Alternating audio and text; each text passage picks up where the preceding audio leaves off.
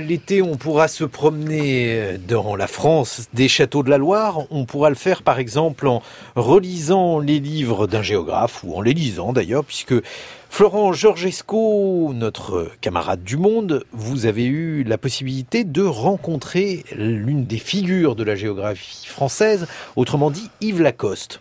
Oui, qui vient de faire euh, paraître ses mémoires, Aventure d'un géographe aux Équateurs. Pour résumer ce livre, je saute tout de suite à la fin où le père de la géopolitique française, le fondateur de la mythique revue Hérodote, se demande à quoi ai-je donc servi sa réponse, je crois avoir un peu secoué les géographes. Ce livre montre que la vie, pour lui, c'est comme les géographes, c'est quelque chose qui doit être secoué.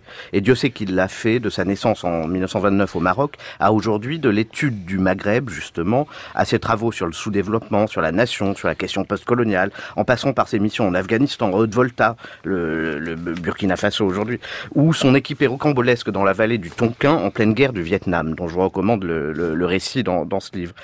Pourtant, ces mémoires sont aussi traversées par des constances, des fidélités absolues qui sont l'ossature des aventures qu'il raconte.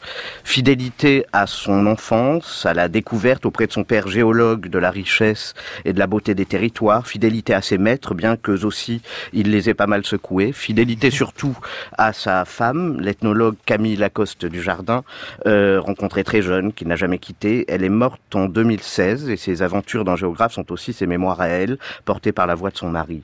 Mais Yves Lacoste, euh, Florent, vous l'avez dit, c'est d'abord l'inventeur de la géopolitique française moderne. Oui, parce que euh, la fidélité, chez lui, c'est non seulement une ossature, un cadre, mais un moteur. C'est ce qui lui permet de se démultiplier, d'aller partout, de s'intéresser à tout. Il sait toujours où revenir. Or, la géographie, telle qu'il l'a connue euh, dans l'immédiate après-guerre, était selon lui une discipline figée, une science de perroquet, dit-il. comme il me le disait l'autre jour, la géographie, je cite, c'était une énumération de considérations spatiales dont on ne voyait pas l'intérêt. Il ne se passait rien, il fallait y remettre le drame, l'action que vivent les gens, je reprends, sur les territoires qu'ils occupent. Ils s'y confrontent, ils déploient des stratégies de pouvoir antagonistes, ils se font la guerre, et quand ils ne la font pas, ils la continuent par d'autres moyens politiques. D'où ce mot de géopolitique, qu'il commencera à utiliser systématiquement à la fin des années 70, mais la chose était déjà là avant. Par exemple, dans son livre Manifeste de 1976, qui fit scandale, la géographie, ça sert d'abord à faire la guerre. Un livre qui est paru chez, Maspero à l'époque. La géopolitique, pour le dire vite, c'est d'abord une méthode qui consiste à multiplier les points de vue en croisant géographie physique et humaine, stratégie politique, etc.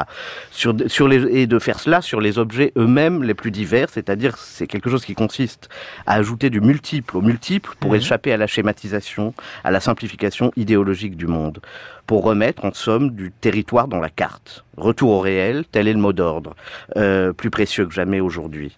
Et telle est l'aventure principale racontée par ce livre passionnant, un long chemin, jamais achevé, pour apprendre à voir le monde tel qu'il est. Alors voilà, lire euh, le dernier livre d'Yves Lacoste, ses mémoires, d'autres choses dans le monde des livres aujourd'hui. Oui, à la, une, le très beau livre, de, le très beau roman de, de Madeleine Miller qui s'appelle Circé, qui est donc euh, l'histoire de cette enchanteresse qui transformait les hommes en porcs et dont malgré tout Ulysse tomba amoureux. Euh, et ça nous donne l'occasion de revenir sur cette passion actuelle des, des écrivains pour euh, l'Iliade et l'Odyssée, avec notamment une interview avec euh, Sylvain Tesson, qui, comme vous savez, publie, publie Un été avec Homère, et qui revient sur cette, cette passion pour, pour Homère je permets surtout qu'on avait reçu euh, Daniel Mandelson qui euh, lui aussi bah, a, fait ce, grand livre euh, sur l'Odyssée. Il y en a eu beaucoup ces derniers temps. Il y a un Persicamp aussi dont nous parlons. le voilà, l'Odyssée. Peut-être que les Grecs sont importants. Peut-être, oui. oui D'ailleurs, nous, nous nous faisons aussi le compte rendu d'un colloque qui s'est tenu récemment, les, les, les, États généraux de l'Antiquité,